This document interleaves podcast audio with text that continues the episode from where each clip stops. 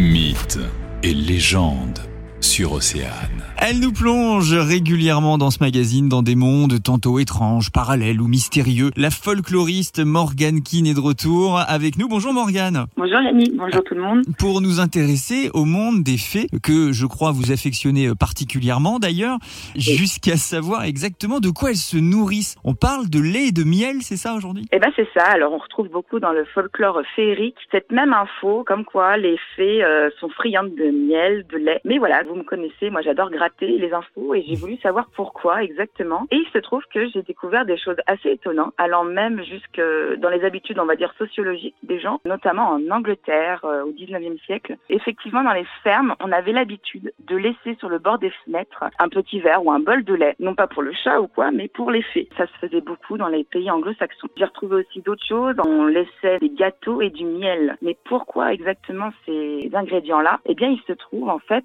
que euh, dans les fêtes il y a le 1er février, qui se fêtait autrefois, qu'on appelait Imbolc, et qui en fait célébrait le moment où les agneaux étaient nourris, donc euh, le lait, hein, le lait des mamans euh, des agneaux. Et pour un petit peu fêter cette abondance, voilà, on laissait euh, un peu de miel et de lait dans les fermes pour en fait remercier les génies ou les bonnes fées pour le bon maintien de la ferme. Ça fait penser un petit peu au Père Noël à qui on laisse du lait aussi. Eh ben c'est ça, cette tradition de laisser du lait la nuit de Noël. Hein, c'est parce qu'autrefois la nuit de Noël était aussi une nuit particulière où en fait les esprits de la nature venaient dans les maisons pour euh, laisser des cadeaux domestiques euh, aux humains et pour les remercier, pour remercier aussi la bonne tenue de la maison, de la ferme, enfin de la propriété, on laissait ces offrandes au petit peuple. On a parlé de l'Angleterre, mais en Bretagne aussi, chez nous, c'est très répandu. Oui, alors euh, c'est vrai qu'en Angleterre, même au 19e siècle, hein, c'était même pas question de gronder les enfants s'ils renversaient du lait dans la cuisine et on ne nettoyait pas ces gouttes parce qu'elles étaient les offrandes par excellence aux fées et il ne fallait pas du tout les fâcher. Et en Bretagne, j'ai retrouvé des traces aussi en Côte d'Armor où on laissait au pied d'un chêne, c'est important, un petit hôtel où on déposait ce bol de lait euh, pour euh, les fées euh, et leur demander justement à la maman de tomber enceinte et donc de bénir cette